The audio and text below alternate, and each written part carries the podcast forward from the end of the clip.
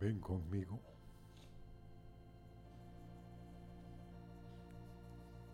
¿Cómo es el llamamiento de nuestro Dios? De cuán que cuando nadie nos llama, cuando nadie está atento, ni esperándonos, Él empieza a llamarnos.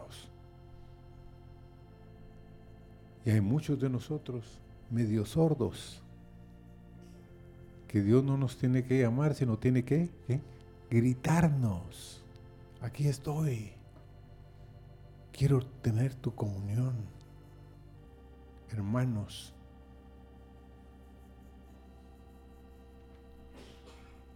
Señor, no entendemos cómo es posible que tú sigues y sigues y sigues llamándonos. Y nosotros no nos percatamos que tú quieres estar con nosotros. Señor, no era Adán en el huerto. El que te llamaba eres, eras tú, el que venía, Señor. Y que le preguntaste, Adán, ¿dónde estás? Señor, qué misericordia. No lo rechazaste. Ciertamente lo sacaste del huerto pero Señor, querías platicar con Él. Y hoy tú andas buscando los Adanes, las Evas, Señor, que quieran decirte que tú eres digno de estar en tu presencia, de comunión, Señor. Gracias te damos. Gracias, Señor. Amén. Pueden sentarse.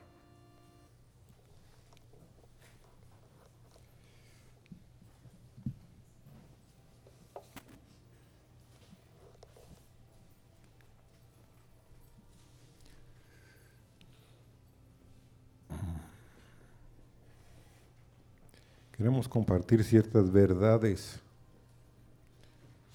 en el Evangelio de Juan.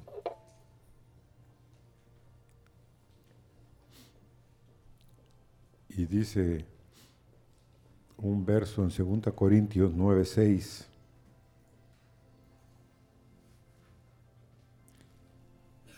Todos, toditos nosotros estamos en algo sembrando. ¿Sabían ustedes? Algo está motivándonos a sembrar, a tener un tiempo apartados y por eso es que la escritura dice, el que siembra escasamente, también que segará escasamente. Y el que siembra generosamente, generosamente también segará.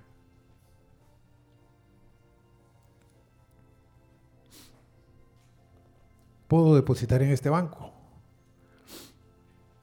Llegó un joven de 15 años pobremente vestido, se paró frente a la ventanilla del cajero del banco en el pequeño pueblo de Barwick, en el estado de Georgia, en Estados Unidos.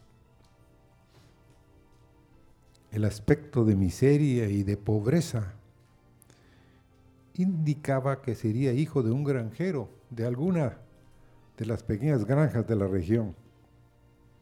Gente que por diversas razones generalmente se encuentra en mala situación económica.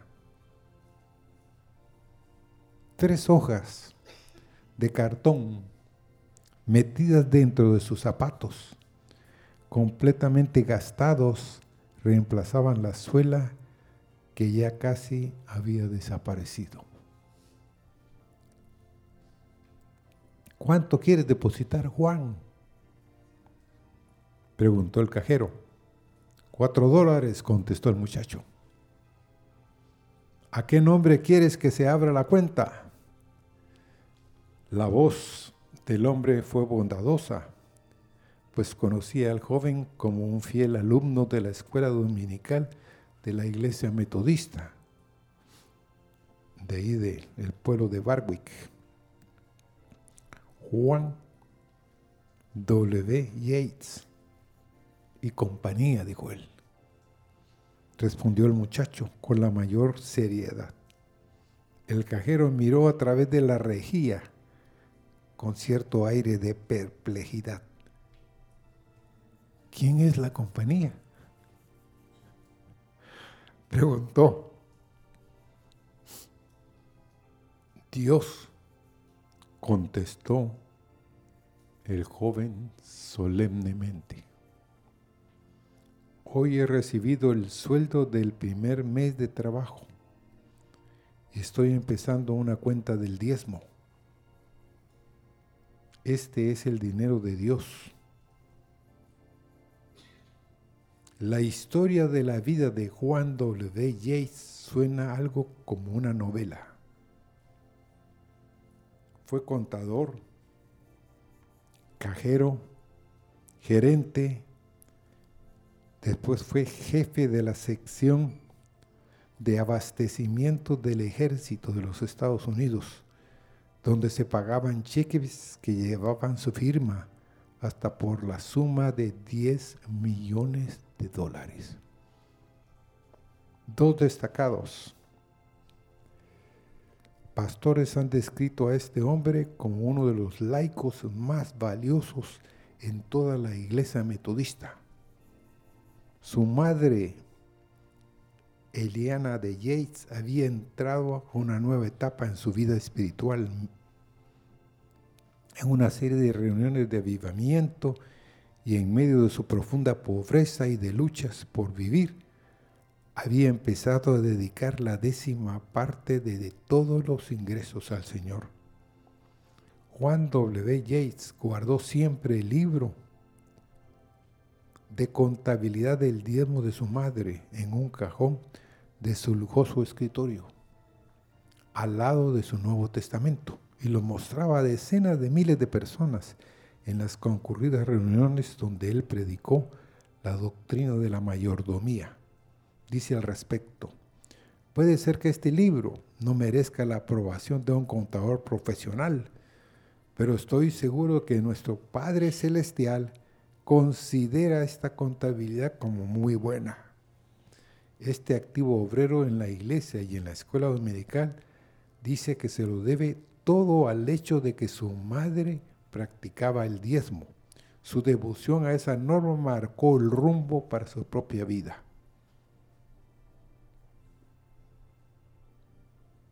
Amén. 40 años.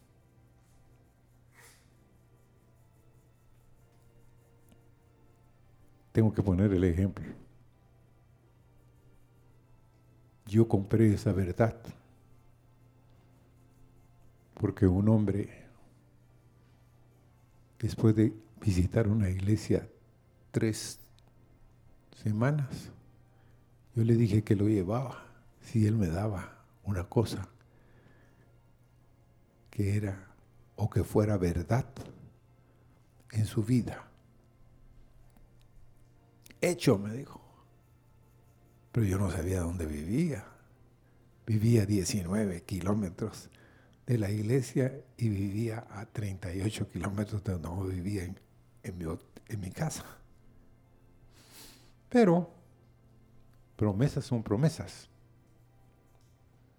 Lo llevé y faltaban tal vez como 3 o 4 kilómetros para llegar y yo le dije, bueno, dispara pues porque ya es tiempo. Te dije que te traía, pero dame una. El hombre había padecido poliomielitis. Entonces uno de, una de sus piernas le habían quedado más cortas que la otra. Sin posibilidades, hermanos. Porque ¿quién le da trabajo a alguien que es cojo? que le cueste caminar. Pero él dice que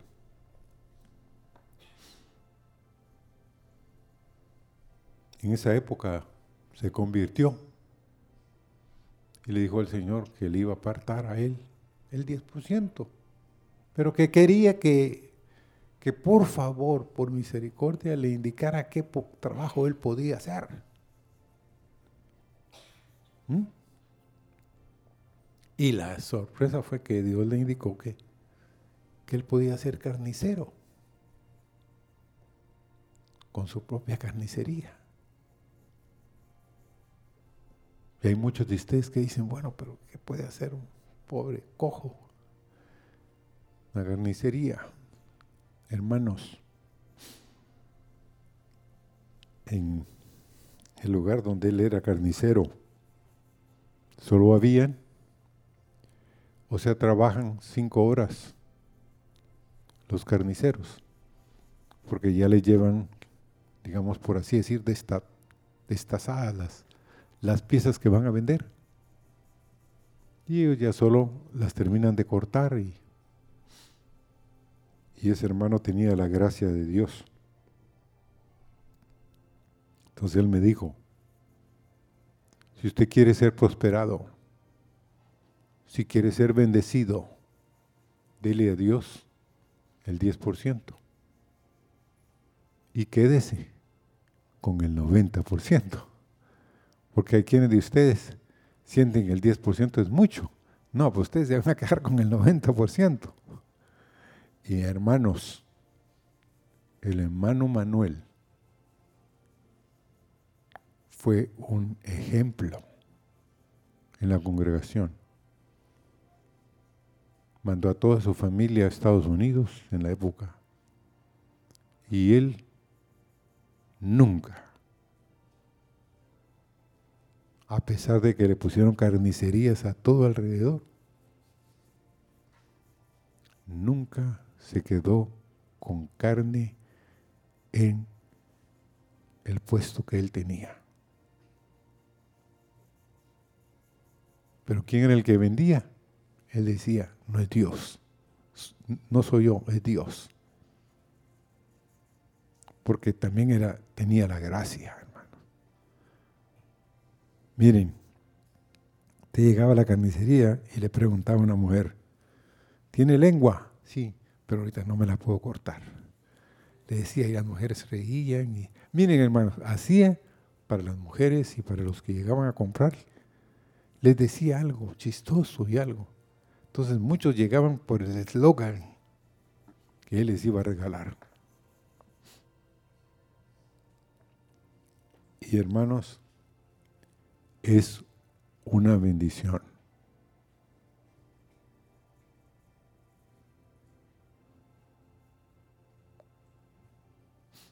Ser fiel con el Señor, porque Dios es fiel. Amén. Dios mueve los cielos y la tierra, sabe dónde estamos. Voy a poner un ejemplo de mi vida. Mi nieto, José Daniel, va a ir a Estados Unidos al un famoso cuestión que hacen en Estados Unidos de los jóvenes. Entonces le dije, me llama y me dice, mira, voy a ir. Está bueno, le digo yo, que Dios te bendiga. No, me dijo, te estoy llamando. Sí, ya sé para qué me estás llamando para que te compre el ticket. Sí, está bueno, le dije, cargarlo ahí a la tarjeta. Entonces voy a dar el número de la tarjeta y cargarlo ahí. Yo sabía, me dijo, que podía contar contigo. Uno necesita gente así, ¿verdad más? Sí. y ahora que estuvimos en un lugar allá en Guatemala, metí otros centavos en un sobre que hice. Y le dije, hijo, yo sé que te van a hacer falta. Porque ustedes los jóvenes viven, mi mamá decía, tres por cuartillo. O sea, sin casi nada. Entonces te va a caer bien esto. No, me dijo, tal vez no. Tal vez sí, le dije, ahí te vas a acordar de mí. Entonces, pero cállate la boca, va, porque no te preocupes. Yo soy de pocas palabras. Pero lo que voy, hijos e hijas, uno anhela encontrar gente que quiere invertir. Amén. Porque ese muchacho nos ha traído mucha honra, hermanos. Ese muchacho es un talento musical. Ese muchacho tiene algo de los cielos, pero es tan callado que cuesta sacarle palabras. Pero es una bendición para nuestra familia. Él es el que él y Sebastián sacan los cantos ahí en... A mí se me olvida el nombre, ¿cómo se llama? ¿Eh? ¿Cómo? Silbo apacible. Y él ha sido el que compone la música. Es él. Él toca piano, toca violín, el otro solo toca el violonchelo, pero se acoplan y las voces son bastante parecidas. Pero lo que les quiero decir es, cuando lo oigo, digo yo, qué bendición es este chico. Qué bendición es Sebastián. Hermanos, que nuestros hijos traigan honra a nuestra casa. Que nuestros nietos traigan honra a nuestra casa. Oremos por ellos. Oremos por nuestros hijos, por nuestros nietos. Ellos están enfrentando una batalla que nosotros, los mayores, ya la pasamos. No la enfrentamos, ya la pasamos. Amén. Ahora, dice Juan capítulo 20 y verso 30 y 31. Y muchas otras señales hizo también Jesús en presencia de sus discípulos, que no están escritas en este libro, pero estas se han escrito para que creáis que Jesús es el Cristo, el Hijo de Dios, y para que al creer tengáis vida en su nombre. Mucho se ha hablado últimamente sobre que el Señor Jesucristo quiere y está haciendo de nosotros unos tabernáculos vivientes. Dios está haciendo en ti su morada eterna. Entiéndelo. Esto no es una cosa de un artesano en la tierra es un artesano de los cielos que está haciendo en ti su tabernáculo eterno. Y es para que lo conozcamos, que Él está morando entre nosotros. Y Juan también escribe en el capítulo 21 y verso 25, hay también muchas otras cosas que Jesús hizo que se escribieran en detalle, Pienso que ni aún el mundo mismo podría contener los libros que se escribirían. Juan, fíjense que en estos días, estando en ese lugar, empecé a meditar por qué Jesús en la cruz entregó la vida de su madre a Juan. Y uno de ustedes, ¿por qué creen ustedes que Dios le entregó la vida de María a Juan en la cruz? Una de, una de las cosas importantes es que Juan estaba en la cruz cuando él estaba siendo crucificado. Y María también estaba ahí, viendo eso. Entonces, Hay verdades infinitas en la Biblia que uno no alcanza a entender cómo Dios escoge a gente y los pone en los lugares. Juan se cree que tenía, era el más joven de todos los discípulos del Señor. A lo joven, a lo señorita, Dios anda buscando a los jóvenes. Y Juan era uno de ellos. Era el menor de todos los discípulos. El mayor, ¿quién creen ustedes que era? A ver. No tengan miedo. Era Pedro, hermanos.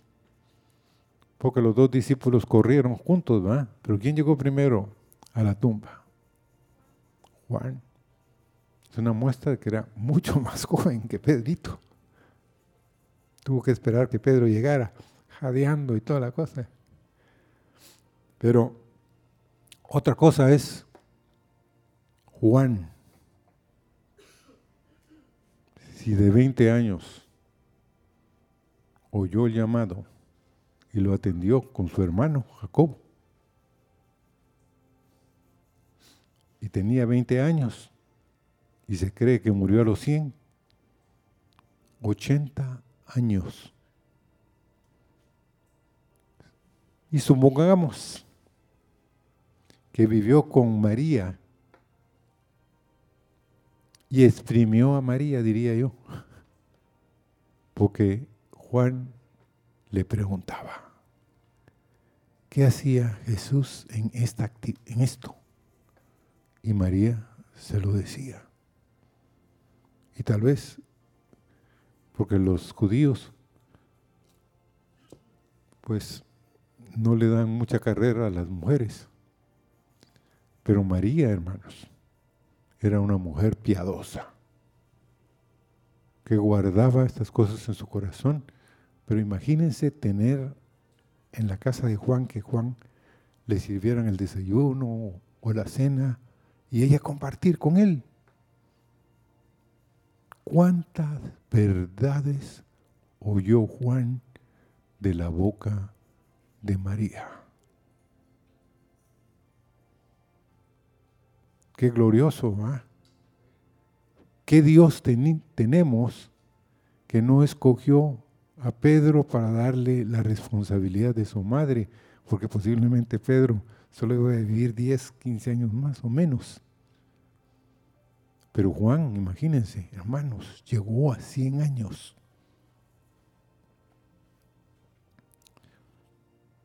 Y el Señor quiere abrir nuestros ojos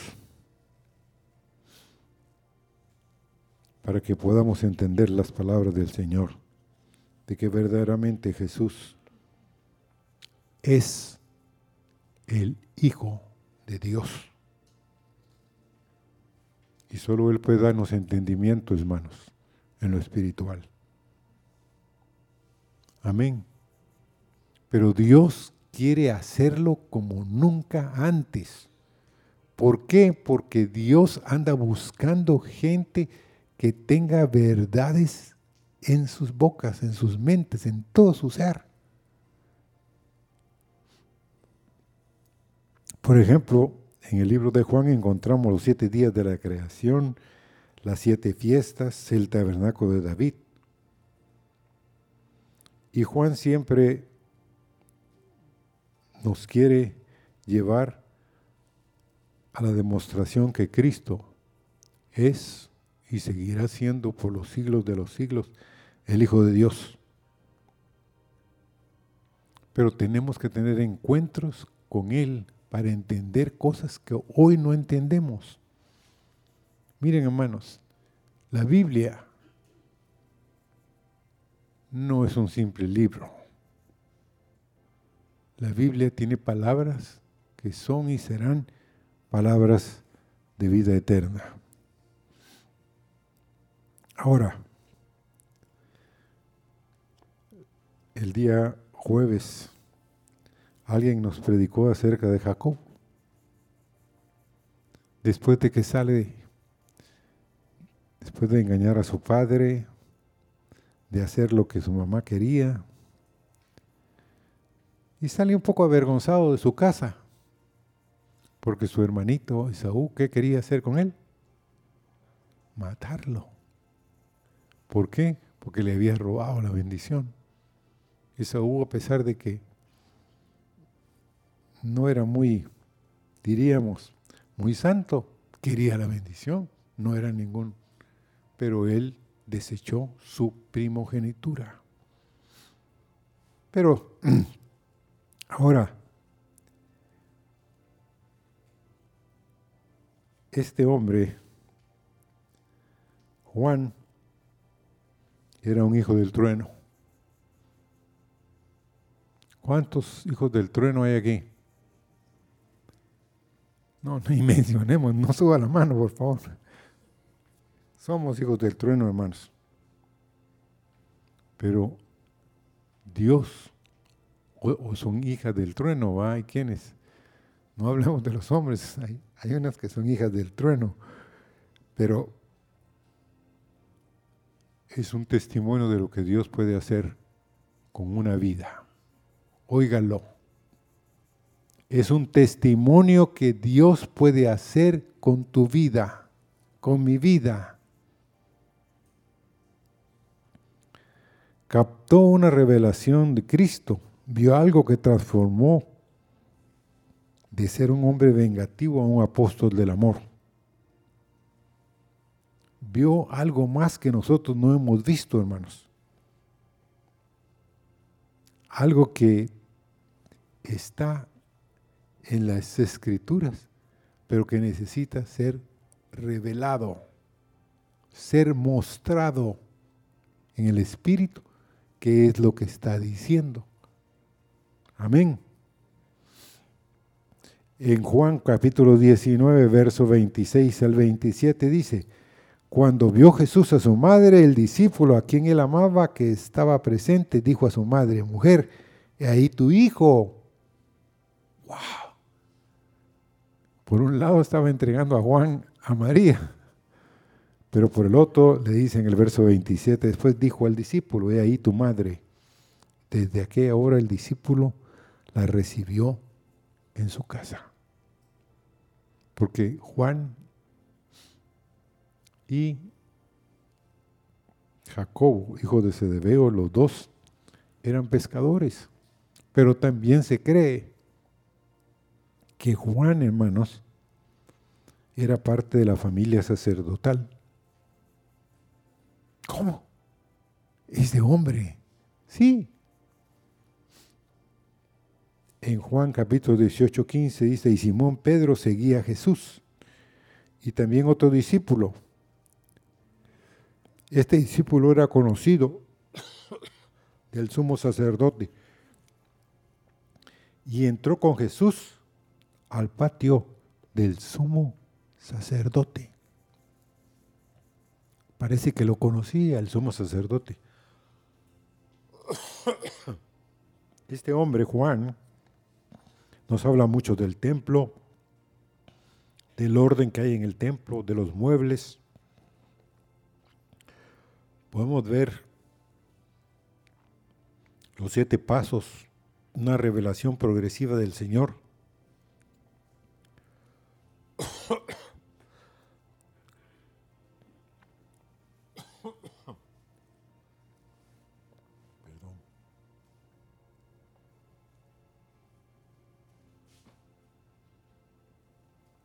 Perdón.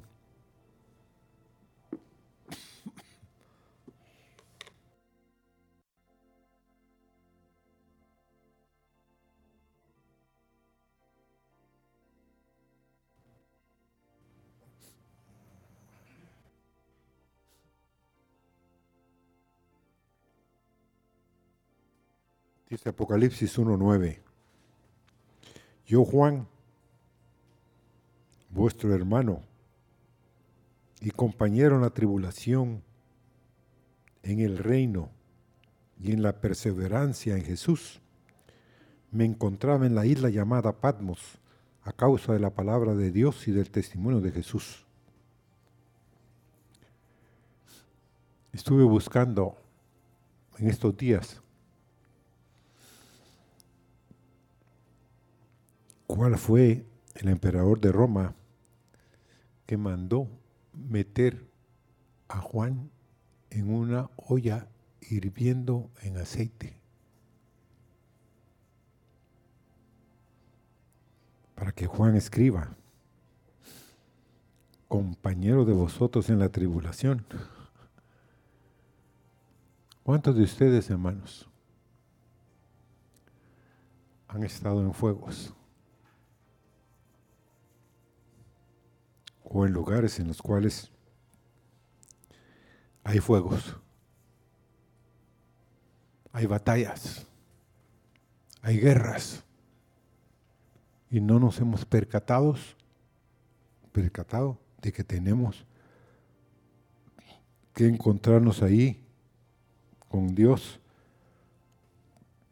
porque si no, muchas de las cosas que puedan venir a tu vida y a mi vida nos pueden sacar del camino. Porque son cosas horribles las que, hermanos, vienen hacia adelante. No quiero meterles miedo, porque miren, me acaba de preguntar alguien, ¿y usted tiene miedo a lo que va a venir? No, a pesar de que soy un poco miedoso, pero no. ¿Pero por qué no tiene miedo? Porque si Dios con nosotros. ¿Quién contra nosotros? Y no es que, a pesar de que, ¿cuántos de ustedes piensan que Juan, que cómo se llama, que Dios puede sostener a 640.850 personas caminando en un desierto sin agua y sin pan. Dice un hombre que calculó cuántos, cuántas razas se necesitaban para sustentar a esas 640 mil personas. Son 17 a, 20 rastras que tenían que bajar de los cielos cada mañana y que cada tarde 20 de codornices. Y el agua, hermanos, yo siempre me había preguntado eso. Dice que la roca que lo seguía era Cristo y de la roca de lo que lo seguía brotaba el agua. Ese era un milagro. El que llegara el pan, el maná, era un milagro. El que llegaran las codonices a ese lugar era un milagro, hermanos. Entonces, tenemos que entender que Dios puede sostenernos con provisión o sin provisión. Amén. Eh, si llegamos a captar que Dios puede tener cuidado de nosotros, no importa las situaciones. Ahora queremos leer Vamos a Juan capítulo 1 y verso 1. En el principio era el verbo y el verbo era con Dios y el verbo era, o sea, la palabra era qué? Dios.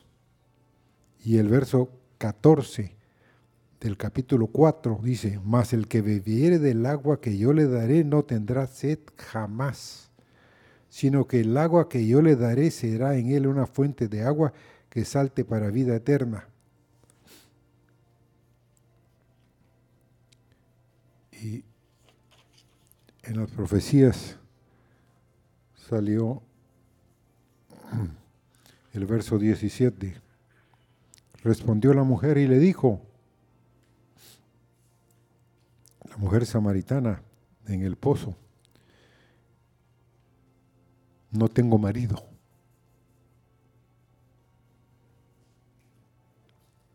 Jesús le dijo, bien has dicho, no tengo marido, porque cinco maridos has tenido y el que ahora tienes no es tu marido.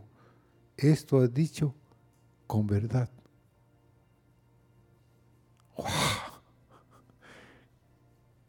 ¿Qué creen ustedes que causó en esta mujer eso?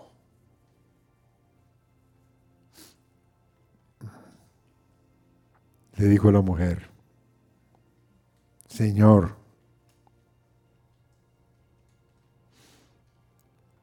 me parece que tú eres profeta. O sea, eres un vidente. Lees.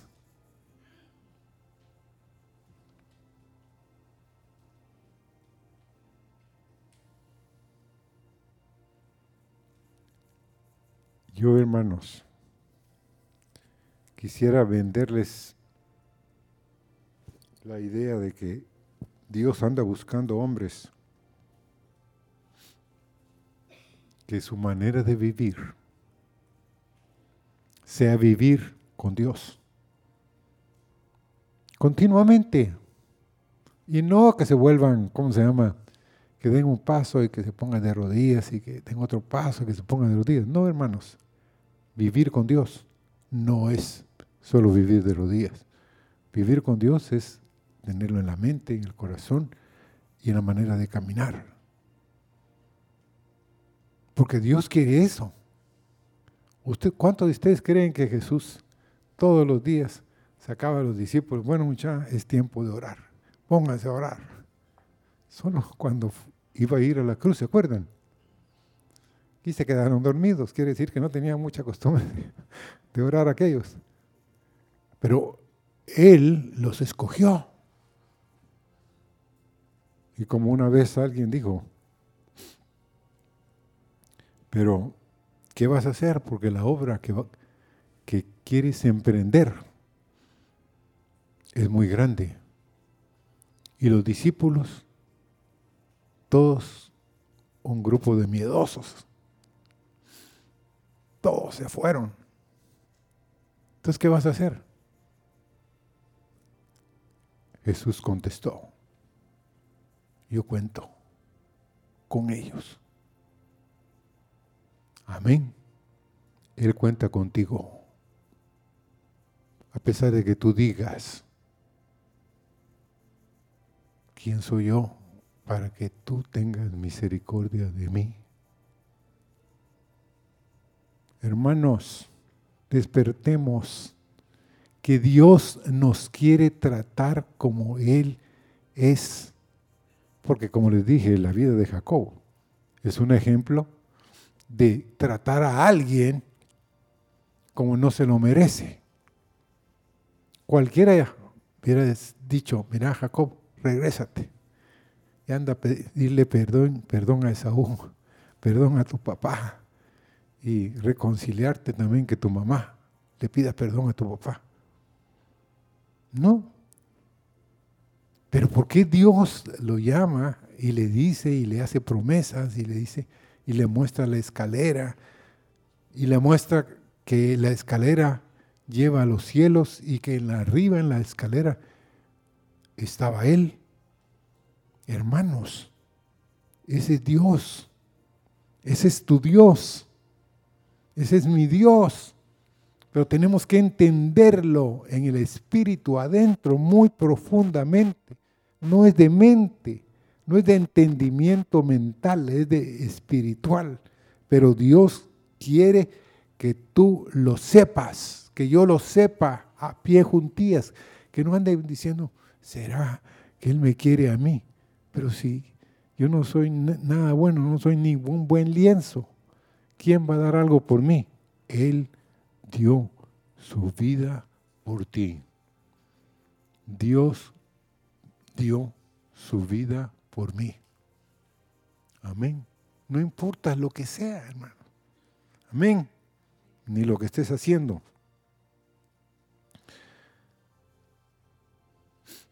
Todo lo que Dios llegó a hacer en un ser humano, Él quiere que también sea nuestra manera de vivir. ¿Cómo se sentirían ustedes de en cualquier fiesta, en cualquier lugar, usted lograra cambiar el agua en vino, ¿cómo se sentiría usted? Aquí llegó el campeón, diría usted. ¿O qué diría usted? Aquí está pasando algo de los cielos. La única persona que medio sabía lo que Jesús podía hacer, ¿quién era? ¿Mm? María. Lo conocía, hermanos, conocía su corazón ya. Le pudo decir, hagan todo lo que los diga, que les diga. Qué tremendo. ¿Qué tengo contigo, mujer? No ha llegado mi hora. Entonces esperó un tiempito. Se apartó María de ahí y les dice a los sirvientes que echaran agua ahí y que fue sacaran del fondo de la, cuestión y lo llevaran al maestresala. Solo los sirvientes y María sabía de que había vino nuevo ahí.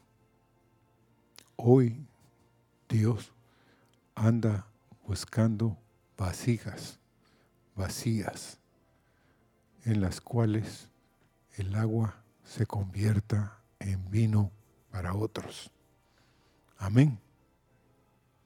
Dios anda buscando hombres y mujeres que cambien toda situación. Y porque en Juan 2 Él convierte el agua en vino, el vino dedicante del Espíritu. En Juan capítulo 2, versos 7 y 8, Jesús le dijo, llenad estas tinajas de agua. Y las llenaron hasta arriba. Entonces les dijo, sacad ahora y llevadlo al maestresala y se lo llevaron. Ahora, ¿cómo debemos de estar para que Dios convierta el agua en vino? Rebosando. ¿Qué quiere decir eso? de que tiene que estar colmada la, vasija, no llena de otras cosas, sino colmada del agua de Dios. Ahora el examen llegó. ¿Cuántos son fieles? No suban la mano. Somos infieles, bueno. Pero Dios quiere hallarnos, buscándole leyendo la Biblia.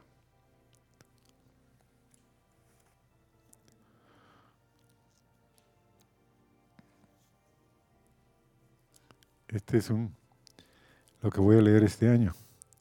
Entonces hoy estoy leyendo Génesis 29 y 30, Salmo 15, Proverbios 15, Marcos 3 y 4. ¡Hala! No, hermanos, es poquito. 40 minutos.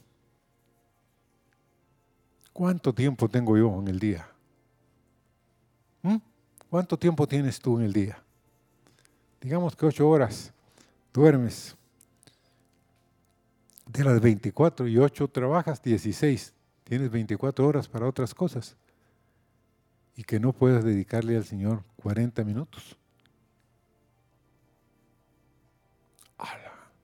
No puede ser tanto, tan poquito. Es nada, hermanos. Porque Dios siempre, por lo regular, cuando estoy leyendo la Biblia, y también Meli cuando está leyendo la Biblia, ella me dice, el Señor me habló en esta porción. No lo había visto, pero me está hablando. Y después me dice, ah, me está hablando en esta otra. ¿Pero por qué? Porque tiene su oído abierto. Porque tiene sus ojos espirituales abiertos. Hermanos, es algo natural, es algo normal que Dios quiere que tengamos. No es algo de los, algo que uno diga, bueno, pues solo los super santos, ¿va? Esos. Hay quienes aquí piensan que eso no es para él, que no es para ella. Pero Dios quiere hablarte diariamente. Amén. Diariamente, hermanos. Dios no se cansa. Dios no se cansa con cansancio. Puede ser, hay quienes de ustedes, yo sé, a veces Dios llega y, como llega a mí y me, jala una oreja y digo, ya es muy temprano. No, mira el reloj, las 3 de la mañana no puede ser, Señor. Pero está bien, me levanto, voy, voy al baño y, me pongo a orar tal vez 15 minutos. Pero eso, hermanos, le da a Él una muestra de que quiero estar atento si Él me llama. Porque Él no está... Ustedes creen que el Señor duerme, hermanos. ¿Cuántos de ustedes creen eso? Pobrecito el Señor, ¿verdad?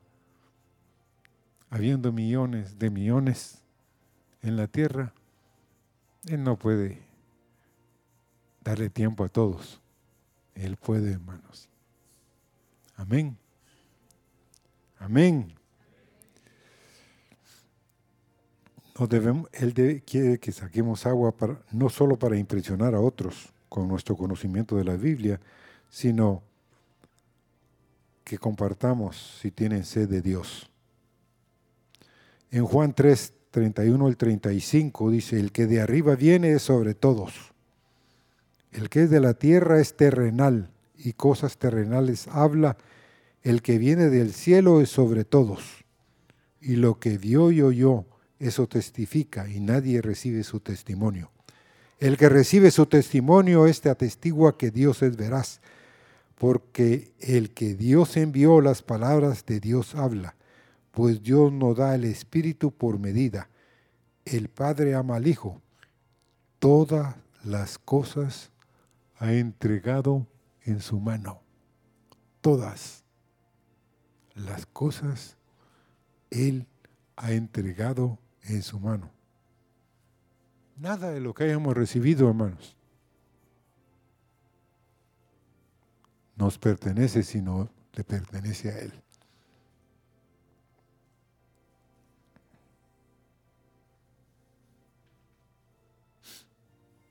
y queremos detenernos un momentito en Juan capítulo 5, capítulo, Juan capítulo 5 y verso 2 al 8.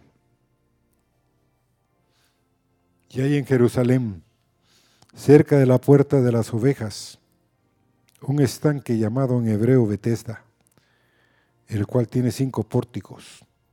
En estos yacía una multitud de enfermos, ciegos, cojos y paralíticos que esperaban el movimiento del agua, porque un ángel descendía de tiempo en tiempos al estanque y agitaba el agua, y el que primero descendía al estanque después del movimiento del agua quedaba sano de cualquier enfermedad que tuviese. Y había ahí un hombre que hacía 38 años que estaba enfermo. Cuando Jesús lo vio acostado y supo que llevaba ya mucho tiempo, así le dijo, ¿quieres ser sano? El verso 7 le contesta el hombre, Señor, le respondió el enfermo, no tengo quien me meta en el estanque cuando se quita el agua y entre tanto que voy, otro desciende antes que yo. Jesús le dijo, levántate, toma tu lecho y anda. Y al instante aquel hombre fue sanado y tomó su lecho y anduvo. Y era día de reposo aquel día.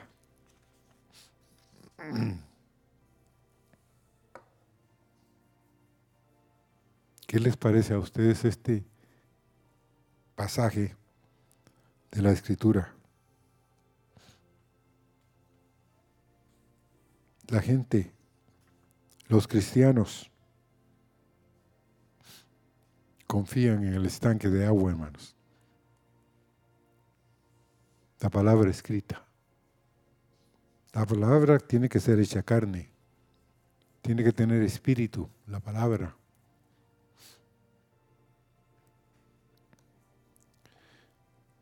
Y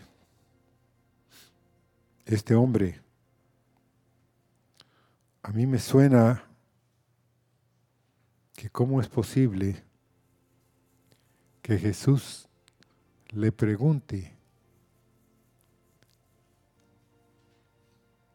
¿quieres ser sano? ¿Mm?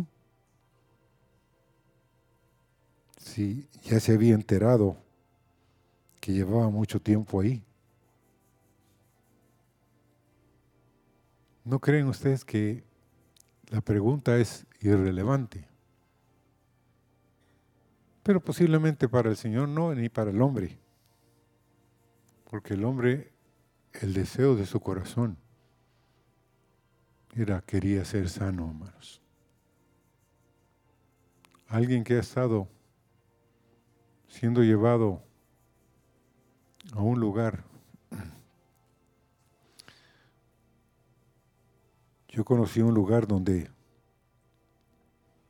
se oraba por los enfermos. Y tal vez, sí, varios sanaban, pero muchos salían descontentos porque no eran sanados porque no se había movido el agua para ellos. Entonces una vez yo me acerqué a uno y le dije, pero ¿cuánto tiempo llevas? Mucho, me dijo. Y, y me siento mal porque ya llevo más de 10 años de no trabajar. No puedo. Perdí las facultades de mis pies, no me sostienen. Llegará el día, le dije yo, que el Señor te toque. Pero yo me fui con ese, Señor, ¿por qué no lo tocaste? Señor, era un candidato. Está quebrantado, Señor. La enfermedad lo tiene quebrantado. Pero como yo y como muchos de ustedes, solo conocemos hoy, pero Dios conoce el mañana del hombre, conoce el pasado del hombre, ¿sí o no? Y Dios sabe que está tratando con él. Eso fue lo único que le dije, Dios está tratando algo contigo y tú más que nadie lo sabes. Y uno de los problemas más grandes, hermanos, que hubo en el tiempo de Jesús y que hay hoy en la iglesia también es el fariseísmo. Y es agradar a Dios por medio de lo escrito, viviendo por la ley. Señalamos a los judíos por vivir de lo escrito del Antiguo Testamento, pero nosotros vivimos por lo escrito del Nuevo Testamento. Somos fariseos de fariseos, hermanos, pero Dios no quiere que vivamos por lo escrito, sino por el Espíritu que viene de la palabra escrita. Porque Juan 5 dice, Bienaventurados los pacificadores, porque ellos serán qué? Llamados hijos de Dios. Pero después dice en Mateo 10, no he venido a traer paz. Entonces, a veces Dios es pacificador y a veces es nada de pacificador, ¿sí o no? Trae guerra. Hay un tiempo para todo, hermanos. Hay un tiempo para todo. Tenemos que ser guiados por el Espíritu de Dios y no por lo escrito.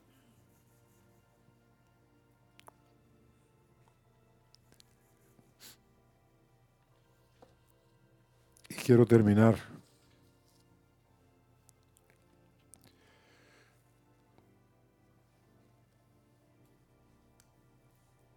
diciéndoles,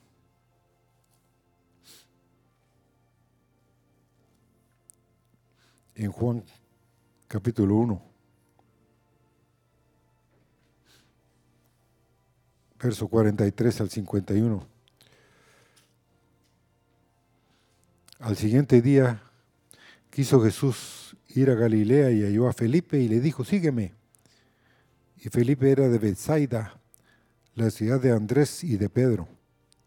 Felipe halló a Natanael y le dijo, hemos hallado a aquel de quien escribió Moisés en la ley, así como, en las, así como los profetas, a Jesús, el hijo de José de Nazaret.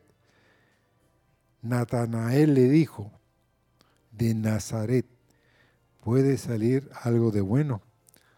Le dijo Felipe, ven y ve. Y cuando Jesús vio a Natanael, que se le acercaba, dijo de él, he aquí un verdadero israelita en quien no hay engaño. ¿Qué es lo que dice de Natanael?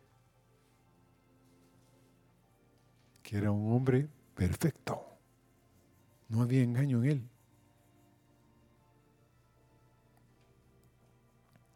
Y dice de él también,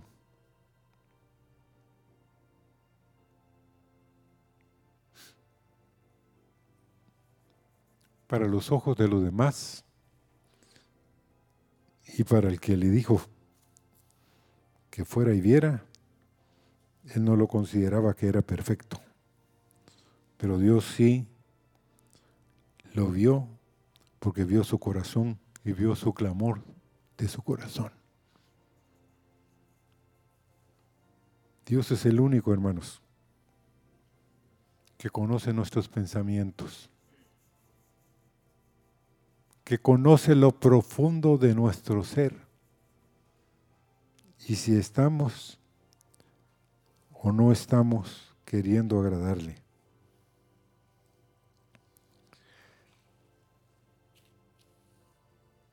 Conclusión. Dios anda buscando entre los jóvenes, entre las señoritas, entre los mayores, a hombres y mujeres que quieran tener la vida de los cielos morando en sus vidas. Como un como algo natural. Como algo de los cielos. Pero que los últimos en darse cuenta sean las personas. Los otros se van a dar cuenta que estás caminando en los caminos de nuestro Dios. Señor, en esta mañana hay un llamamiento más allá, como el llamamiento que tuvo Juan. Sí, Señor, estoy seguro que Juan se halla en este momento oyendo y viendo a cada hombre como tú también, Señor, y cada mujer aquí en este lugar, que está percibiendo, Señor, el corazón en el cual recibe tu palabra, Señor. Danos ese corazón, Señor, creyente, ese corazón, Señor, de los ciegos, ese corazón, Señor, de los que están sordos, Quita nuestra sordera. Quita nuestra ceguera, Señor. Danos ojos para ver por tu espíritu, oídos que oigan tu voz, Señor. Por favor, Señor, haz algo fresco. Ya es tiempo, Señor. Se está acabando el tiempo en el cual hombres y mujeres, Señor, entren a una plenitud contigo, Señor. Ay, ay, Señor, un llamamiento que tú quieres hacer que tengamos, Señor, contigo.